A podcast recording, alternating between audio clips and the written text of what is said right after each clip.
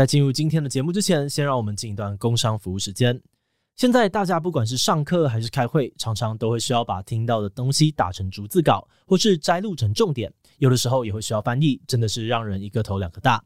不过现在不用担心了，最近 wooASK 推出了三合一录音翻译笔，就是帮大家把录音、翻译还有打成逐字稿这三件事情整合在一起。录音笔本身很小巧，大概只比三号电池大一点点，随按随录，而且只要连接专属的 App，就可以及时帮你听打成逐字稿，让你不用再手忙脚乱的做笔记，或是还要花很多的时间整理录音档的内容。对于学生啊、记者或者上班族来说都非常的方便。而且它支援的语言高达了六十二种，所以如果你是要出国旅游有即时翻译需求的话，它也可以帮上忙。大家有兴趣的话，就赶快点击资讯栏的链接，到泽泽看更多的详细介绍吧。现在购买的话呢，还有六五折的超优惠早鸟价哦。好的，那今天的工商服务时间就到这边，我们就开始进入节目的正题吧。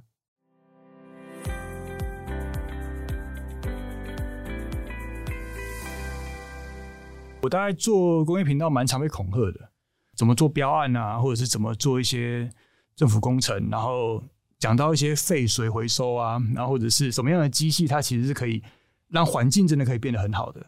那我就真的被打电话恐吓了哦，凌晨两点直接打电话到我手机，讲出我的本名，然后讲出我父亲是谁，我母亲是谁，然后对，然后之后我之后认识一个老天鹅的那个，之后我就发现，哎，我这算还好哦。丁好，那超人常常被那个对，丁好 他们是那个直接那个那个电椅的那花篮，有没有直接寄到他老家去的，上面写他名字。那这些事情遇到之后都要怎么办？就找朋友摆平啊。对吧？找朋友需要一些中间人，需要我们需要一些医学顾问，他需要一些。我们刚刚提到强者我朋友啊，朋友就是当你有事情的时候找朋友，朋友就会出来帮你解决很多事情。Hello，大家好，我是志奇，那欢迎大家收听今天的强者我朋友。那今天我们计划养羊一样会跟我们一起聊聊。大家好，我是洋洋。好，那今天我们邀请到强者我朋友呢，是前阵子哎，不能说前阵子，在去年的时候总统奖赢得了多项大奖的这个超认知少年阿仔师。嗨，大家好，志奇好，洋洋好，各位现场的观众朋友们，大家好。OK，好，那哎，洋洋，你跟那个超认知少年熟吗？有在看吗？呃，我以前只有看过一点点，可是我身边有很多人都有在看。我这次就跟朋友说，我们终于邀请到那个超认真少年，就有人说，你可以帮我要签名吗？哇！我就说，你认真吗？他说认真的。所以你等一下要拿来吗？对，拿过来是本票这样子，不好意思，你的尾款。而且我我朋友是那个，他爸是在做台中，应该是全台湾操场地基的。的公司这样哦，好酷哦！那应该跟道上兄弟都蛮不错的哦。这我不知道，我觉得听起来是很需要不错，卖土方的啊，还是做那种地基类的。然后我我那个我舅舅是以前在做 CNC 车床，可是公司已经收了。嗯，真的？哦？对，他以前在帮那个有一个汽车公司叫做机翼，然后做他的模型。因为我们女生其实就五趴而已。OK，超少。五趴，五趴女生哇，五趴五趴，这个是九面等级哎，所以基本上我们投放蛮精准的，男生观众、异男观众。哦。那我们这样以后一些异男的课程，我们最近做很多异男的课程，都要来多多跟超认真少年合作，合作一下。没错没错，这个主题是强者我朋友。对对对，没错，基本上就是来聊聊，呃，像是你的事业啊，或者是你的这个人生历程这样子。你们对朋友的定义是算蛮广泛的。对，没错，大概就是有点点讲话就可以算是朋友了。我现在也在 连友的概念，也在慢慢适应这个新媒体的朋友的概念。呃，那你以前的朋友大概是要怎么样？我朋友很少，你知道能够称呼说我跟你是朋友。就基本上就是你出事情的时候，那个人一定要站出来。哇哦，那朋友那很难呢。对啊，我们对朋友的定义是蛮……就你一 call 他就要出来那种。但是朋友也可以好到一年不讲话。呃，但是当你需要的时候，他一定会出现。哦，这就真的是很好的朋友的那种。如果在我的定义啊，真的，对我们台中人对朋友就是就是要这么硬。那一般的是什么？就假设说，像是你跟阿迪这样算是什么？哎、欸，会长跟会员 找了一个不会伤感情的话 讲话，没有，因为我应该是应该是说，对于这个新媒体的产业跨到这个里面来，我也还在适应这个大家对于朋友彼此的关心是是什么样子。哦，这个倒是，因为我以前我觉得我也算朋友比较少的，所以我进到这个大家就麻吉来麻吉去的的状态的时候，我也是花了一点点时间。有的时候我都搞不清楚到底真的是真朋友还是假朋友。我觉得这个真的是差很多，就能够。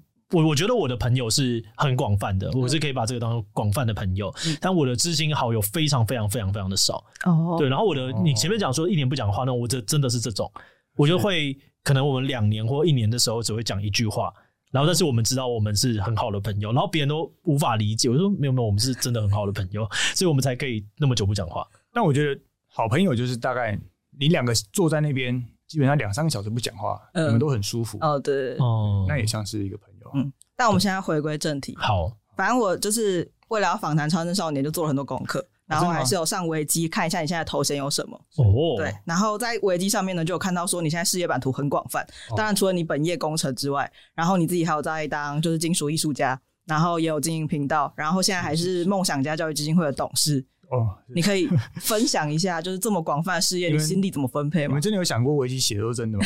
我们想说，不是真的话，也可以来求证一下。对，哦，其实维基很多是胡乱的，你知道哦，那哪些胡乱？说应该是说不是胡乱，就是我连那个年纪都不是真，都不是正确的年纪。然后里面就是因为以前我忘记一些什么原因，反正我有受过一些采访或干嘛，嗯，然后记者就会抄来抄去抄来，越越抄越夸张，越抄越夸张。哦，从从以前可能我们在就是我小时候打工。我曾经有一个打工的工作，它是撞球店，撞球店里面是赌场，嗯，然后一个记者写完就说：“哦，你在赌场工作。”接下来就会写到是说：“你曾经就是雇过赌场，接你经营赌场。”然后接下来变成是你在赌场里面管理了六十几个人，哇哦！然后就是每个媒体就越来越写越写越写夸张的样子，哦，最后就是一发不可收拾。反正 懂。那刚刚前面讲到这些，哪些是真的，哪些是假的？其实。算都是真的了。哎呦，在那边 硬要讲，在那边是在整个维基百科里面的内容，其实不是全真的。哦，但是这些你们写的那个是算是真的。懂？那可以来回答一下这个问题吗？你目前的心力大概怎么分配啊？就是有这么多的。嗯，YouTube 大概是三十 percent 吧。OK，YouTube 其实一直不是我的主业。懂。然后只是呃，我用一种制造业的思维去做一间公司，然后来来运作它。嗯。然后大概三十趴吧。然后主业还是做工程类，或者是艺术那个工工业顾问。OK，嗯工业工业顾问大概是一个怎么样子的工作？哦，什么样的工作？嗯，小到可以很小，大到可以很大。小到就是比如说，怎么样修改你的生产线里面的哪一个材料或哪一个制成，那你的产量或者是你的最后的成功率，它会差到几 percent。OK，那我就收取这样子的服务费。哦，那也有另外一种就是说，比如说你这个东西，比如说现在这个面前这个。杯子哈，那它一个杯子啊怎么做出来的？做杯子有一百种做法，那你要用什么样的方法做？用什么样的材料做？你以后要不要百分之百回收它？或者是你在做的工中间你需要什么样的功能，或者需要什么特色？那那我就做这一类的工作。这听起来有点像工业工程，有一点像在做帮人家做制程。OK，对，做制程，那只是因为它中间需要。比如说，光是一个桌子，你可能从木工的材料到金属加工，然后到螺丝选择哪一种扣件，那它都会关系到你的成本嘛，然后你的呃制作的流程，然后你的人事，所以你生产线你要怎么安排？嗯，对，大概是是这样子的工作。哦，对。等于你对所有的事情都要有一个一知半解就够了啊？真的吗？没有啊，这当然，那我觉得有一个差异。其实有一些人他们找我们当顾问，他有时候不是为了我一定要会做这东西，而是需要我后面的人脉跟我的我我所认识的那些工厂。嗯，哦，对，因为可能你像做一个东西的产业链里面，一台车子它可能就包含了就是几千个几千个零件，那几千个小哎、欸、几万个小螺丝。嗯。那它每一个东西，你要选哪一家厂商？像你刚刚说你的舅舅对的 CNC 里面，他车的可能就是一个东西里面其中一个小东西。嗯，那这个小东西他要找谁？那要那怎么做？那做出来会影响这个车子的什么功能？嗯，它就会关系非常大。所以人脉很重要。有的时候就是人跟你的选择，有的时候我们就帮别人选择，嗯，帮助别人选择，然后跟他怎么样改善他公司的系统，或者他这间公司。主要强项其实是什么？但是他都在花时间搞一些没必要的事，这样。嗯，哦，那我听起来这个东西一般讲到顾问，大家会觉得是一个你知道年纪比较大、经验比较丰富的人来做的。嗯、那你是怎么进到这一行？然后怎么会让大家可以信任你？觉得哎，我找你其实是对的。哦，其实我六十五岁了。哦，原来是这个样子。哦，维基百科真的都是骗人的。这是一个正经的节目啊。啊，没错，都可以啊，都可以。Okay, 没有啦，就是。我我一开始其实我是从小工人做起来的，我就真的是在台湾教育体制下、正常体制下的失败者。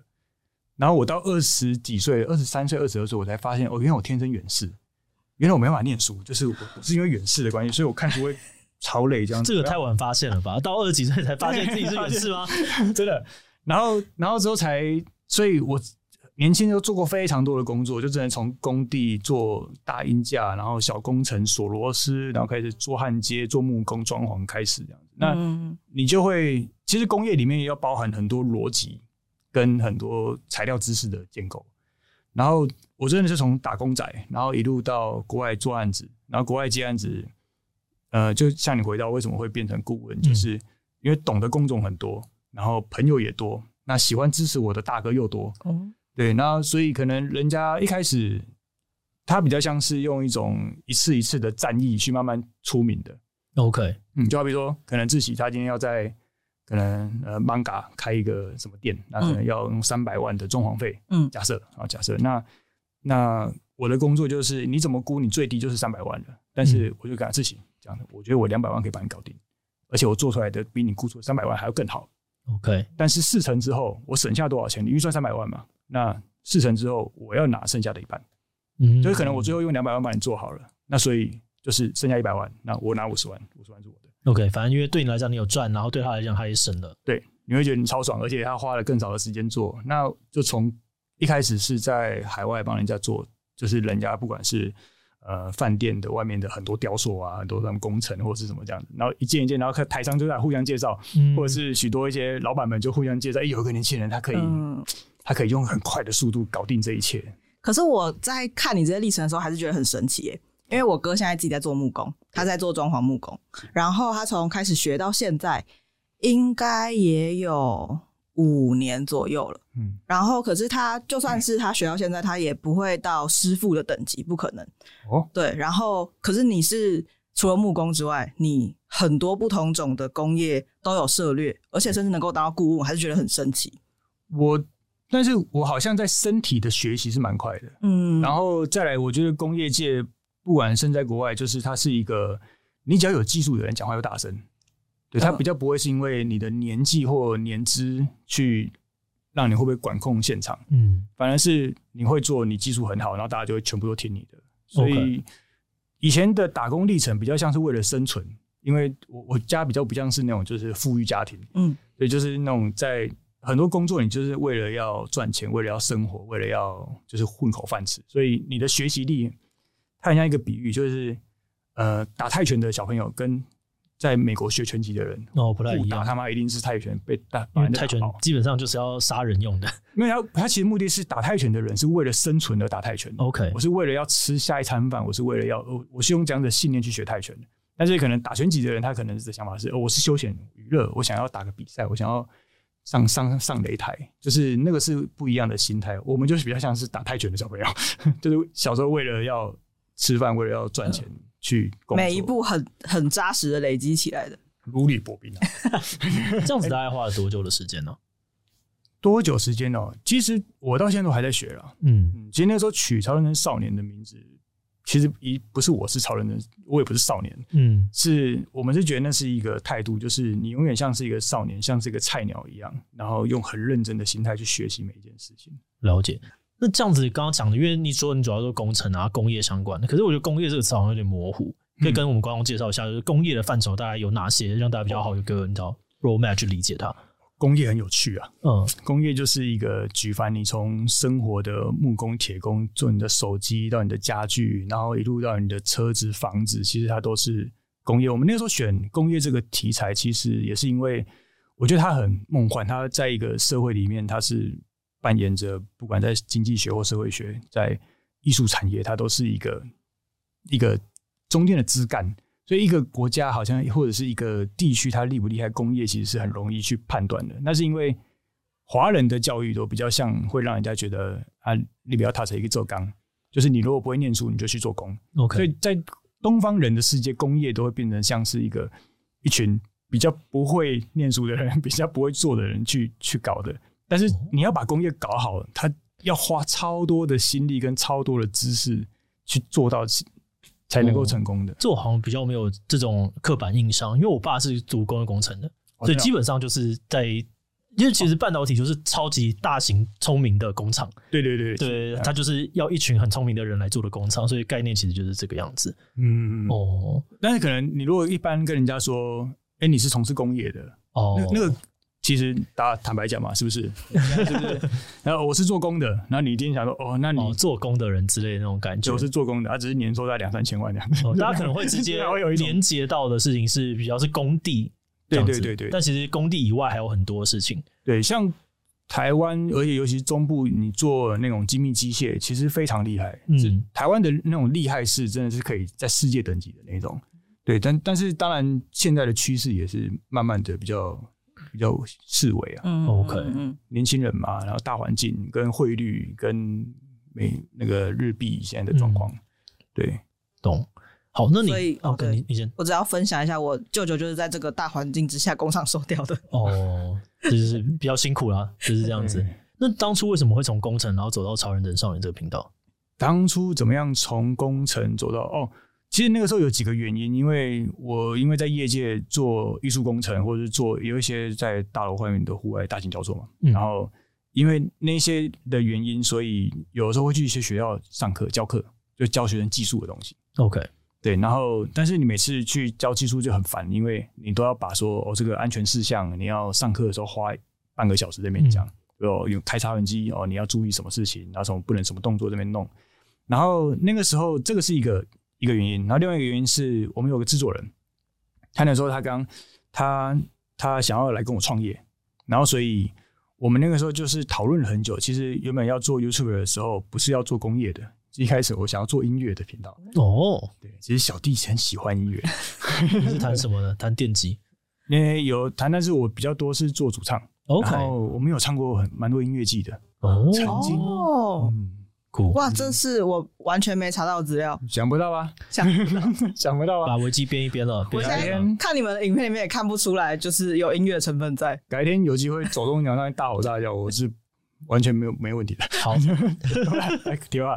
然后那个时候是经过了很多的调整，跟制作人讨论，然后跟想一想之后，又做了很多什么 SWOT 分析。嗯，然后就觉得，哎、欸，其实工业。做工业这一块，第一个我应该会比很多大流量的人还要吃香，因为本身有这样子的人脉跟这样子的资源，然后像要拍一些工厂，因为工厂不是大家愿意让你拍的，嗯，就是那有一些可能是我以前的客户，或有一些那他愿意做这件事，所以就想想觉得，像不管是自习或者是阿滴，像阿嘎好了这种大流量的人，我们要选一个题目，如果是就算你们来拍。我们也不会输的时候，嗯、我就觉得工业是一个很好的选项。OK，嗯，这个大概是多久之前开始的、啊？频道吗？还是对频道三四年？哎、欸，应该我们应该迈入第四年了。我们应该迈入第四年。哦，那在这个过程当中有没有什么有趣的故事，或者是让你觉得啊，可恶，不想继续做了？因为你有太多事情可以选择了嘛。你做这个一开始其实成就感可能偏低。嗯、我才想一开始那个数据都很难看。那你有什么故事可以跟大家分享吗？一开始哦，有趣的就是我大概做工业频道蛮常被恐吓的哦。为什么？嗯，因为分了几个阶段。第一个一开始是我们有教人家怎么焊接，嗯，然后一开始是老师傅不爽，他会觉得哎、欸，你把很多美感都跟人家讲出来了。那那那个时候就是有被打电话被被骂被怎样，哦、但是那个时候其实我花很多时间跟他解释，是因为。呃，如果你觉得焊接这个技术，真的人家看个十分钟影片就学会的话，那其实真的也没什么。但是问题是，没有人真的可以看个十分钟，你没有经过很长时间练习。然后我们在那一年哦，台湾的焊接机大卖哦，真的各个品牌，就是很多人就看我影片，就说哇，好像很简单可以焊出鱼鳞焊这样子，就一堆人买回去根本就不会用，就也练了很久练不出来。那时候他找师傅来的时候，他就很真的很尊重他，因为那个是一个经验跟很多技术的养成。那第二怕就是那时候。我们有在跟大家讨论一些怎么做标案啊，或者是怎么做一些政府工程，然后讲到一些废水回收啊，然后或者是什么样的机器，它其实是可以让环境真的可以变得很好的。那我就真的被打电话恐吓了。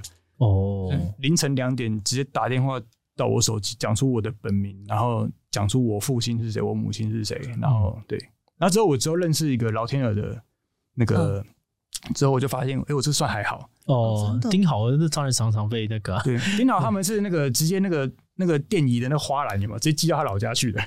上面写他名字。那这些事情遇到之后都要怎么办？就找朋友摆平啊。对吧？找朋友摆平，需要一些中间人，需要我们需要一些医学顾问，他需要一些我们刚刚提到强者我朋友嘛，朋友就是当你有事情的时候找朋友，朋友就会出来帮你解决很多事情。哦，我之前很简单被打过一个很普通的电话，我就吓到不行了。对，我们之前有做一些，我们也是常常会偶尔会被打一下电话。对对对对对。哦。我们之前碰到呃宫庙的议题，对，然后脚本里面有一句话，不然惹到别人。哦，毕竟。挡人财路如同杀人父母，对，就是你讲了这个东西，如果人家害人家生命锐减，大部分比较麻烦的你们都没有碰到，都是我们在碰掉了。对对对，都是我们在。你看到那个之前后面花篮，所以我才那么想要早早早点走啊！我就只想活到八十五岁，没有。因为其实很多人都不啊，我不想做频道了，就其实是因为身边恐吓这样子，很多啦。你你就影响力比较大，对，然后有时候你影响力比较大，他会不能找到一个好方法。控制你的时候就会变得比较麻烦。对，不过还好，因为我觉得刚好这跟我本身的业内产业算是算是可以解决的事。OK，对对对。不过因为但是有的时候你会卡在中间的，好比说像现在你不知不觉可能在变成一个频道，有一点人喜欢看你了，那你会觉得这个议题是对的，比如说环境保育，或者是有怎么样能够做很好的呃工业循环是好的。但是有时候你讲出这样子的话，或者是帮人家说出这方法的时候，其实你就真的挡人财路、杀人父母。对，因为毕竟很多回收业或很多是靠资源落资讯落差了，对对对做事情的。对，哦，那刚刚讲到的是第第二个阶段嘛？你现在还有第三个阶段吗？你说被恐吓第三阶段吗？哦，没有没有，就是你说第 就是这个频道发展的阶段。哦，频道发展的阶段了。嗯，你说，我让我想一下，你刚刚问的问题是吧？你说一开始不是在就教人家焊接嘛？然后接下来会讲到这些。哦，对，到到后面，其实我觉得现在当然除了很多商业的合作，因为我刚刚说我把它当成是一个制造业在公司在经营嘛，那所以你会需要有好的商业合作之外，我们现在在寻求一种怎么样在呃，不管在帮人家做业配或者是帮人家做商业合作的时候，你又可以讲出自己很不错的理念，然后让对方可以愿意支持你这样子。对，现在花最多的时间都在搞这件事。懂这个难呐，这个很难，所以才跑出短广告，觉得这样最简单。对对对，短广告有有有它很很轻松方便的的的做法。但就是最近在走钟奖得奖的那一支影片嘛，然后我其实是在得奖之后才看的。挖捷运，捷运怎么改出来的？对对对，然后那个影片看了之后就觉得说哇，太了不起了吧！就是你怎么有办法在现场，然后把他们现在在做什么事情直接讲的这么清楚，甚至是那个主控室。是什么东西？那个刃盘现在在干嘛？你怎么有办法现场就讲出来？你们前期做了很久的准备工作吗？其实还好，因为有些东西就是刚好是以前我们的工作，我刚好懂。嗯、然后所以其实我的，因为我刚刚说我是阅读障碍嘛，我其实是没办法像自己一样可以看着看着字这样子去念的。你的是远视还是阅读障碍？我觉得应该都有，就是它是一个附加的。OK，这没有附加，这应该就是两个事情吧？因为我觉得同时可能是因为小时候你远视，所以你没办法读，那所以你的训练可能训练二十年去读字。OK，但是我可能只有五年在练习，就是怎么样把哦，好，这样子我能够理解，它是一个影响到的。对对对，然后所以我的题词跟大家知道，我完全每次都透稿演出的，都是就是哦。这一集大概要讲什么？我要要讲认盘，OK，好，然后我就会大概说这边要提到什么，这边提到，然后剩下我都自由发挥。嗯，所以每次跟我拍片，我的片子都很痛苦。嗯，就是因为你有时候没有照稿来，你完全没有照稿，根本没有稿。对，然后当然有一些东西是我人我们团队或制作人会去帮我确认它对不对，因为我自己的学习工业养成很多都是老师傅，就是地方的老工厂老师傅，所以有一些我们从小到大觉得对的术语。但是在外面不一定是对的，嗯，或者是因为每个地区，台湾以前又有明治维新被日本人、泉州人、潮州人，就是大家混着的口音，嗯，所以有一些术语，呃，我们我自己觉得我从小就这样念，结果放上影片的时候就发现，哎，原来北部的人都不是这样念的，对，那那这个方面，我们的团队的朋友会帮我去做确认，或者事前会先帮我做功课这样子。嗯。但对你来说，这些工业们，它都还是有一个共同语言的嘛？因为我想象起来，一些比如说传统车床的这些工业，应该跟捷运的工业还是有很多不一样的地方吧？哎、欸，不一样。但是我觉得刚好就是因为以前我做的类型都像是一个把小东西跟把它建构起来，就像我现在的其中一间公司，其实就是在做很多大楼外面的户外大型雕塑。嗯，那它的我觉得工业的逻辑都很相像。那它只是使用的技法，或者是它用的加工程序不太一样。那因为工业频道其实有的时候你把它讲到太深也没意义，因为那个也不是一般人想看。我们的目的是想要让大家对工业有兴趣，不是要你看完一个影片你就懂捷运怎么做，不可能，嗯、因为里面包含的土木这个力学那实在太多了，嗯、所以我们会比较希望是让大家表面的了解，大概知道哦那群人在下面忙什么，那这样就够了。我没有要讲到就是一个刃盘承受的牛顿米能够到多大，嗯、然后它能够对那个那个，我觉得也会不有趣。嗯，只只是我觉得每次拍完，像你会觉得看完那个影片啊，你在搭捷运的时候，你会有不同的幻想。哦、对，对啊，你看当时是这样子慢慢挖挖挖，像那个小小虫一样，老虫，因为慢慢、嗯。老虫、蠕虫，我终于知道这个隧道它是怎么出现的了。对对，那旁边的环片，你看当时人家这样慢慢设计，有不同的艺术性啊，然后跟呃这个可观赏性，就觉得啊，原来是这个样子，很酷诶。然后你们就搭着滴滴滴咻，然后十秒过了结束。嗯，对，就他们就挖了好几年。嗯，真的对捷运会有不同的感受，就觉得站在里面突然觉得说哇，好感动哦。对对对，我觉得呃，这个刚刚你这个心情跟我玩一些游戏的心情很像，就是那时候在玩战神，第一次玩呃新的战神的时候，哦，因为我我懂一些游戏制作的一些事，然后就觉得。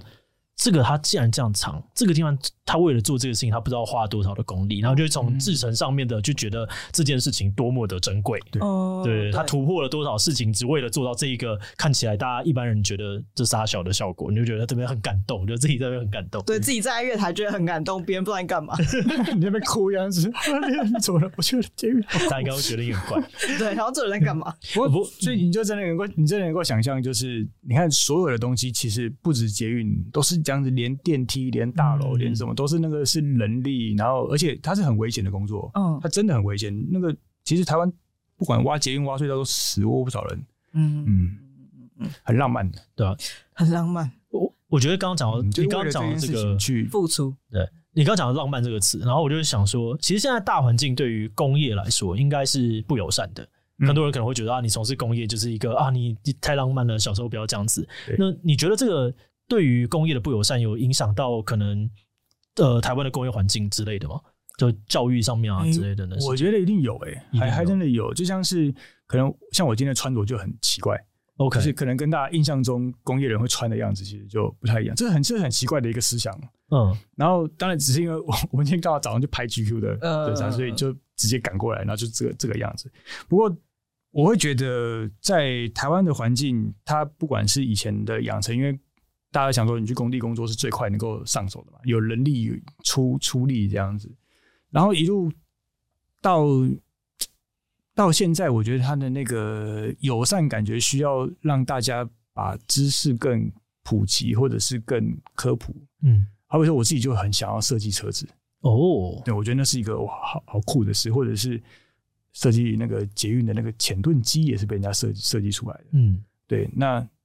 如果你要做这件事情的时候，其实你要去补足的很多庞大的知识背景跟工程学，那才能够去投入完成里面的一小部分。因为我觉得现在应该很少学生会说，我未来的梦想是要当工人、工程师。对，可他们工程师想象的都是那种半导体的工程师，没其实也在说我是这样。对对对对，我觉得很少人想象是我要进，就是这些比较我们想象中。传统一点的工业的这个领域，他们想要当这个地方的领导者。对对对对对，你觉得这件事情你怎么想？嗯，可能我真的是那种天生浪漫的人，就是我我像我小时候很喜欢的偶像就是达文西哦，就是他就是一个工程、军事武器、艺术，就是那种的多合一的。对，所以我到我到最近回去学校念书，我去念的是美术系，我是念的是艺术哦。就我觉得艺术跟工业跟机械，它是一个。如果我能够让它融会贯通，是一个很很浪漫的结合，这样子。对，然后只是我觉得那个那个不友善，好像是在东方比较会，因为我就是以前我在二十出头岁的时候，很爱到处出国工作。嗯，我觉得第一个我觉得这样很屌，然后第二个就是国外赚到钱也比较多一点，就是那个像我刚刚说的那个用报案子的方式做。嗯，对，然后我在。在尤其在西方国家，就是大家就比较没有会出现像你讲的那个歧视，有时候那其实是一个眼神而已哦，就像是觉得你脏，觉得你怎么样？我不知道你们知道，像你们公司像这种大楼啊，在做的时候，工人是不能走正门的。哎，不知道吧？不知道。你们各位观众，你不知道你家住的豪宅里面，工人是不能走正门的。我们都会这样叫做那个叫拱门，就是我们要走下面，就是我们要从地下道走。然后我以前就是因为。就是工作，然后去走正门，然后被骂被屌翻，是被谁骂？被经理啊，不是不是酒店经理哦，是那个 那个那个那间建设公司的经理这样子，就骂翻天哦，谁让你走的？什么都做出来这样子。然后，但这是一个额外的故事，就是结果我我理由有一个工作是在做艺术工程嘛，所以其实我只有另外一个身份是在做艺术雕塑家，嗯，然后。时过境迁，就过了好几年之后，有一次那个公共艺术选到我的作品，然后我去安装，结果我从一下车，我看到怎么会是那个经理？嗯，大概过了七八年后，同样一个人，嗯、同样一间建设公司，然后我就问他一句：“我可以走正门吗？”然后他就：“当然、嗯，我当然可以，我需要时间。”他已经忘记我了，他已经忘记，因为那时候我就是像屁孩提了两个有吸水桶在那边，对，嗯，这是蛮直接。不过在你你如果在像在美国做焊接工作，那你完全不会有任何人，大家小朋友是崇拜你的，他觉得焊接工超帅。我们那时候就穿着工作刚下工完，全部很脏兮兮，你去一年，然后那个老外是直接走至前面，然后就直接坐着，他完全不觉得脏或什么。服务员我完全不会对你有任何的嗯想象。我觉得那个是从眼神的那个交流上，是真的会让你差感觉到差很多。嗯嗯，这就没有办法，因为大家对于那边的想象建构的不完全。大家就觉得说，因为其实像台湾硬体真的很强。就我记得呃，那个立峰他就会说，啊，他他那时候去 Google 的时候，然后 Google 的人问他为什么你你要我们要把公司设在台湾？嗯、然后他说我们是我要说你有一天你会需要硬体，然后 Google 的人就说，可我们是做软体的。他说没有，你们有一天你们又要做硬体。嗯、所以到后来就验证有要硬体，因为硬体可以改变的事情是很多很多很多的。嗯、对，所以即使大家在讲说软体在吃掉全世界，但是硬体还是很重要，它是一个基础。我们我们刚好在，因为我不知道这个影片播出大概什么时候。我们在三哎，今天是啊，二月二月二十三哦。我们在二月二月中的时候，我们有出了一支在日本的影片，然后我去拍了一个日本做钳子一百年的工厂。我有那个，我有那家的钳子 K 八的，对对对，那个他的那个硬体真的是你看过整个生产线，当然也是透过很多关系，还让让我们拍，就因为日本人拍摄其实蛮麻烦的。然后你拍完的那个整间工厂，你是会感动的。然后但是。你然后下面很多留言就是说啊，台湾怎么可能做出这样的工厂？然后就噼里啪就很多酸嘛，就是会这边批骂自己老板或干嘛。不过我像我自己自己经历过不同国家的企业的小众或者是那个人，其实台湾人的弹性是超大的。嗯，我觉得台湾人厉害的地方就是就是他弹性大，然后很容易变巧，对，就变巧就是很很很很很容易会为了一个很小的事情，然后花了很多的心力帮你开发出来，但是只是他。不会这么善于去卖自己的产品或商品。那你在这个整个过程当中，有没有什么时候是让你最有成就感的？你有记得吗？诶、欸，我们第一第一次参加走动奖的时候，那个时候我们是做那个阿嬷的香肠摊，对，就美丽的香肠摊，没错。哇，那个那个做完真的很有成就感。那个是我到现在做频道第三年，我觉得那还是一个很很很庆幸当时有花费这么多力气做的事。对，那我觉得那个的成就感是来自于那个。一个那是阿妈那个整个环境的改变，然后再来是很多下面的网友的留言都是说：“哎、欸，我是个做水电的，以后我遇到这样子，我也想要用我的技术去帮别人做什么。嗯”对，或者是我是做 LED LED 灯的，我是做广告看板的，以后你有这样子的东西，你找我免费，就是就是我你会发现台湾人是很嗯愿意互助的，愿意做这件事情的。然后因为那个时候最后频道的那个我们留下最后一句话的理念是：我觉得你把你的技术就是赋予在这件事情上，它。他并不输任何一间企业拿出几百万出来，我觉得那个能量是一样的。对，然后这件事情还真的有让最后很多网友他们都会很很好笑的，就是他会跟你拍到说，哎，今天我帮谁做了什么事情，然后回来给你报告，然后有个回向嘛。对对对对对，然后你会觉得好像基因的，就是买自己的赎罪券，对吧？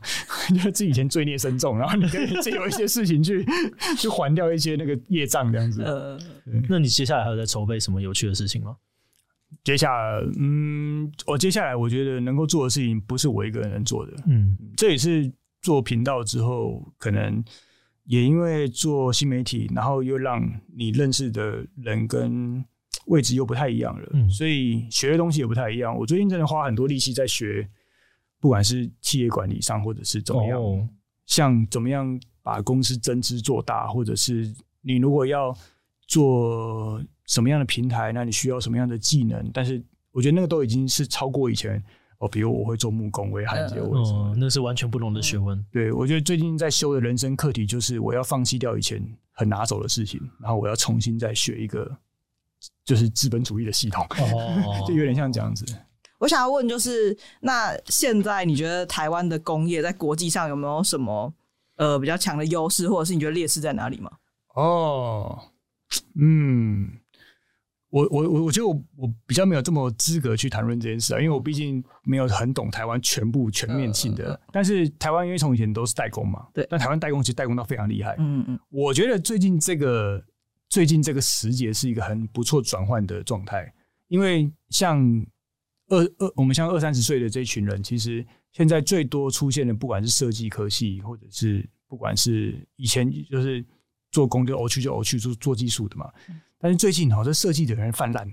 哦，对对对对对，就是因为刚好在前十年、前二十年的时候，不管是政府还是很多学校鼓励往这边去。对，那我觉得最近是一个很好让传统产业去转换变成品牌的时候。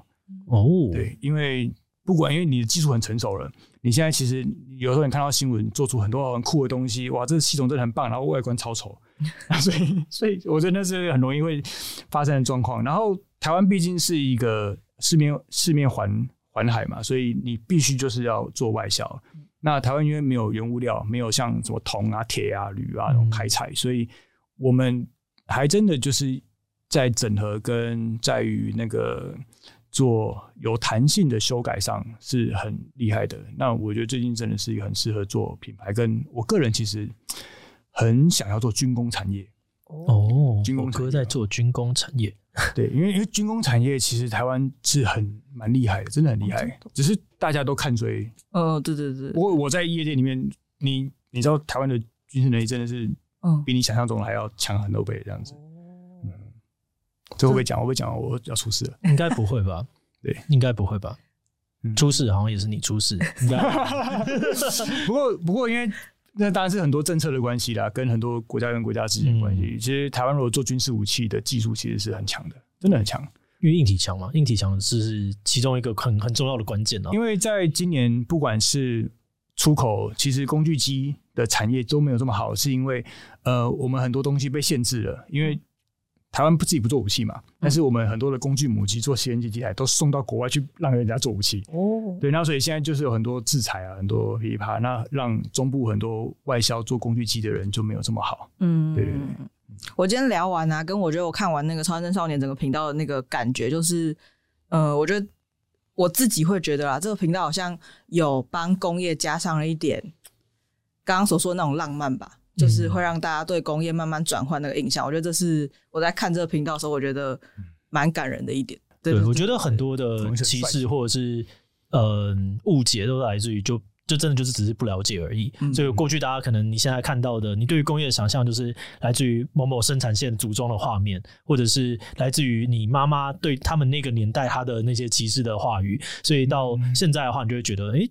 如果有一个方式可以把现在的工业重新带到大家眼前的话，其实是一个蛮有趣的一个过程。嗯、好，那今天的访问呢，就到这边告一段落，啊、结束了。没错，就这样子。真的吗？对，你有什么想要讲的吗？我还想讲哎、欸。好，好啊、来继续讲。没有了，没什么了。好了啦，你有没有最后想要跟自己息息观众讲的话？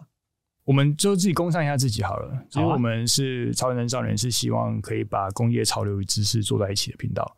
然后，如果你对于所有工业知识有很多的想象的话，那你都可以来我们频道来看一些。白兰的事情，嗯，好，就这样，大家拜拜。我们有再一次的机会吗？没有，可以，是可以啦，可以啦，再给你一次机会。真的，看看观众愿不愿意给你这个，他们要不要跳出就不是我的事情了。来，再讲一次。好，有事没事来看超人的，然后就这样，拜拜。